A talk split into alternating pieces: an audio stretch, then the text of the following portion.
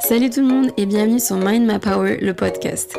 Je suis Amélie, ancienne volleyeuse de haut niveau qui se tourne aujourd'hui vers le coaching mental. Dans ce podcast, on aborde les thèmes qui sont liés à la santé mentale, à la gestion des émotions, mais aussi à la relation que nous avons avec nous-mêmes et comment elle nous influence sur notre vie de tous les jours.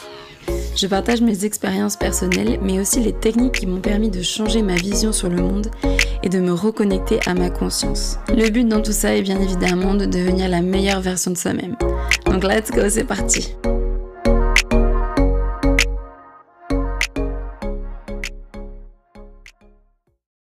Hi everybody, welcome back on Mind My Power, the podcast. This is Amelie and I am so happy to have you here whoever is listening, welcome.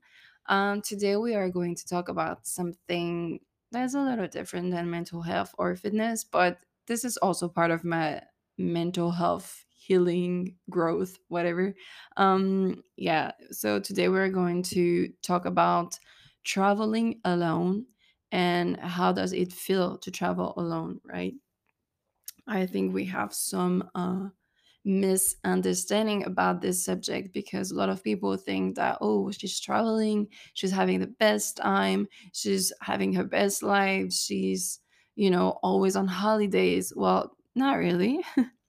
It's not really how it happens. It's a it's a really big roller coaster of emotions i guess. Um but i love it. I mean this is why i'm doing it right? Uh first time i left home i was 19 that I really left home, like living in another country. So I left when I was 19 to go to United States, where I spent five years. And during those five years, uh, so I was in college. I was playing volleyball at a university level, and so I flew the first time in Texas. Spent two years and a half in Texas learned a lot about Texas, which was so different from where I come from because I come from Cannes, which is in the French Riviera in the south of France. Very fancy places and very, you know, um, rich kind of area. Uh, and you go to Texas, but like deep Texas, like cowboy Texas, nothing that you actually see on TV. You know, they don't actually prepare you to this kind of uh, area. But I mean, I just now that I look back at this adventure, I just love everything about it. Uh, I used to complain a lot when I was there, but nowadays I know this is what made me so much stronger today. And uh, yeah, and I I met some of my best friends there, so really uh, very grateful for this uh, experience. And then from Texas, I went to Connecticut to finish my education where I graduated. So to Connecticut, it's closer to New York, which was very different from Texas, obviously. Um, we had taxi, we had train, we had a bus, which is like was like freedom. Um, yeah, so this this is the moment where I I learned uh, to to fit in another culture, to learn another language, to fit in, but also to be a foreigner in another country uh, was very pleasant. I really loved this feeling, and ever since I came back to France, uh, I miss that. I miss that. I think like okay, I'm Emily. Um, the French girl from France, from Cannes. Boring, you know, like I'm like, there's nothing special about this. Everybody's the same. So I just needed something else. And after the pandemic, I was just like, I'm out. I need I need to change air. I need to do something. I didn't want to go that far because uh, you know, I just thought that Europe is already very uh, rich uh, in a way that you have different culture, different languages, so don't need to go that far. Uh, since I've been to Brazil several times, um, I love Brazil. I've in total I spent four to five months there, so I really felt the culture as well. I love the language, and I was like, I need to actually and finally speak Portuguese. So this is what I'm actually doing now. I'm in Portugal, and then I am learning Portuguese in a little different way because everybody speaks English here, so it's kind of hard. But uh, yeah, I'm taking classes, so I am improving, progressing at maybe not as fast as I would like, but I'm getting there. Anyway, so let's start to the fact that how um what it feels like to to travel alone. So yeah, it's a mix of a lot of emotion to be honest. Uh first when you think about it, you are excited and you think that you are finally going to d- discover yourself and everything is gonna be clear in your head, you know. Well, it does not really work uh, like this, at least not for me. Um, I was now, you know, I traveled most of my 20s, right? Um, and these feelings are still hard to to control. So, yeah, as I said, first you think the idea of this trip and you're all excited. Then comes the time when you actually the date comes closer and, you know, doubts are coming your way. Fear is ringing the bell, reminding you that, you know, you are leaving your safety net uh, for the unknown. And that is scary as fudge, if I will stay polite. but yeah, you're just leaving your family and everybody that you know and all your environment to go to somewhere that you don't know. Um, then you have this voice in your head telling you that you are stronger than you think and you can do whatever comes your way. I don't really actually know if it's about ego or courage. I don't know. I cannot really figure it out. But yeah, and finally comes the worst time for me. I mean, the before i mean the worst time is to say bye but like one of the worst time for me is to pack which is like for me so annoying and stressful moment. And unfortunately i haven't learned any lessons from all my all my my journey uh, of traveling because i always pack at the last minute. And it gets me even more stressed and and more frustrated but i don't know. Why can i not learn i don't know but i'm getting better i guess. I don't know. And yeah and finally comes the time to say goodbye and uh, that part will n- it never gets easier to be honest. Um yeah even if my ego once again uh retains the tears like usually until i cross over the gates and nobody see me anymore and i don't know anybody around and then comes the river you know running down my face and i just cry everything out like i just like okay now now is the moment you know um i'm alone but yeah, traveling is definitely a way to discover yourself. Yet you also get lost along the way, obviously. you're asking yourself why you do that, why can't you settle like all of your friends? Uh, it's almost like asking myself if there's like something wrong with me or something.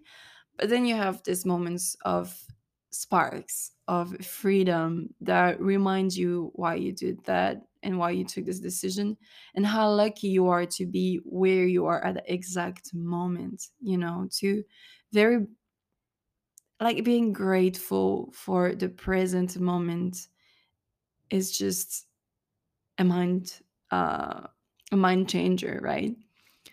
so yeah i came to the conclusion that maybe i am i am ex- escaping the social norm that it's it's fine with me so far i've always thought that i i was different not in a cocky way but like that i will never really understand the system and its rules and i never understood why we really needed so many rules to behave yeah it's very frustrating um, i don't understand why can't humans you know why can humans respect each other and respect the environment uh, without rules? And even with rules people don't don't respect them.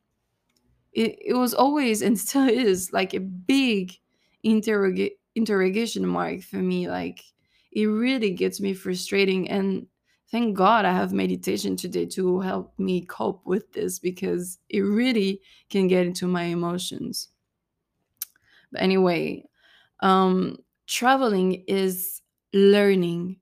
It's learning how to deal with ignorance. It's learning a new language. It's learning to socialize. It's learning to be yourself without any expectations from anyone. It's learning a new culture and accepting the difference. You basically cannot stop learning. It's an opening door for people like me to grow, to heal, and to feel freaking free. And yeah, it's probably one of the best feeling to be honest. And as you go on on a lonely journey, you get to meet amazing people that you think that, that think like you, right? And it's so surprising sometimes how you can get along so fast with such a stranger that isn't really a stranger, or at least it does not seem like it.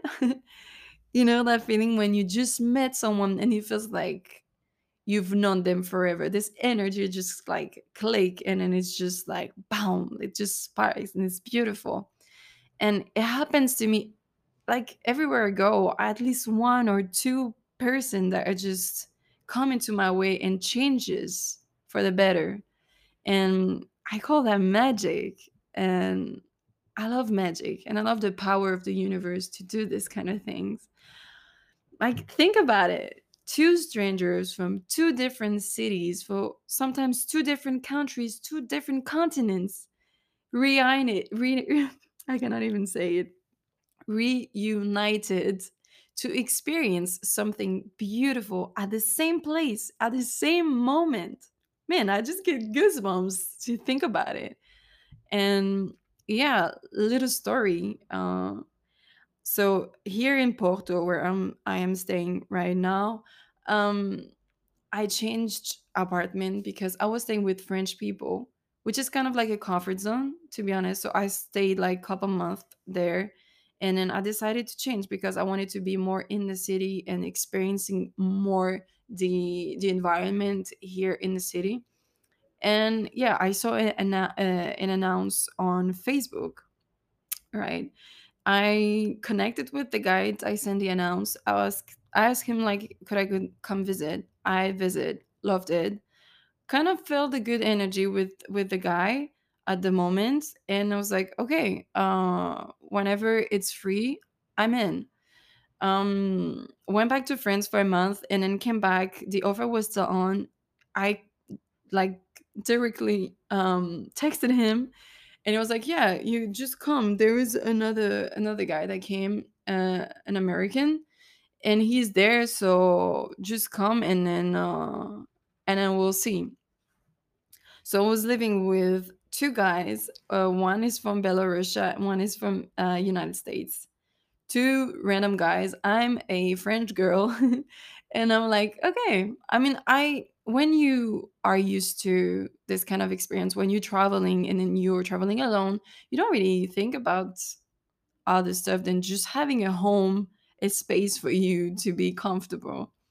And i was telling my friends about it it's like what? You're crazy. You're gonna live with two guys but you never watch the news or what? Like it's so dangerous. I was like guys chill out and you know we always say that we have a sixth uh sense well i felt good around those guys i felt safe and yeah well it turned out to be one of the best experience uh, I loved uh, living with them. I had to change apartment, unfortunately, because we were not able to stay in the place that we were. Um, but I stayed with them for two weeks, and I was so sad to leave them. Like honestly, we had the best time uh, all together. They were very, um, very gentle, very uh, caring. They were really treating me uh, almost like a princess. Like I was really treated like respectfully, and this is this was amazing. This is one of the the best experience. So I was so happy to get out of my comfort zone and to meet these people, and we still obviously in touch, and we still like you know see each other. So it's it's very cool. This is one of the things that I encourage people to do. Like, don't be scared to to jump in to live to another another adventure. You never know who you're gonna meet. And most of the time, even if in the news they always say the bad stuff, 90% of the time it's good, right? So stop focus on the bad, just focus on the positive. There's no no need to focus on the negative and there's such a low percentage that bad stuff are going to happen, really. Anyway, this is this is my story and uh yeah if i can conclude today on this little podcast this little sharing that i have with you this journey this travel journey that i do on my own is mostly about love. It's all about love. Uh, it's a love that i give to myself first off a love that i am growing inside to be able to spread it around me and and I can feel it right? From the people that I I meet from all the attraction that are coming my way it's only coming from love. And I know a lot of people uh, cannot and will not understand my whys I do I, I do that. And it's okay. I'm so fine with that now. I used to be so so frustrating by people's opinion. I don't give a damn today about it, really. And honestly, I don't really have an answer. Like my whys is just I'm just seeking for love. I'm seeking for something different. And I am just listening to my instinct and to where my life is taking me at the moment. All I know is like that inside of me is something that is pushing me to go see the world right now. Therefore, today, as I got, um, you know, I got to do this podcast. So I wrote this podcast when I was actually leaving to come back to Portugal, where I was like, I don't know if I should do this or not.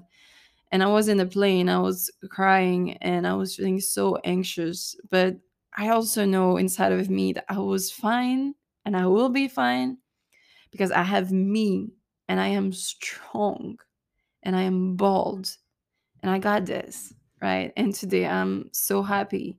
As soon as I landed, I was just like, okay, I'm relieved. I did this. And yeah, this is one of the best decisions uh, I've made so far. I have a lot of things to uh, uncover still that I have to figure it out, but I'm just growing day by day and I love the experience. And I hope I can through this podcast. I don't know who is listening and who will listen to this, but if you are doubting, if you're, I don't know, you're just having all those questions about what you're doing at the moment and you feel this is not right, that you need to change, change it. It's scary, but change it because it's worth it. And you will never, never regret it. That's the thing.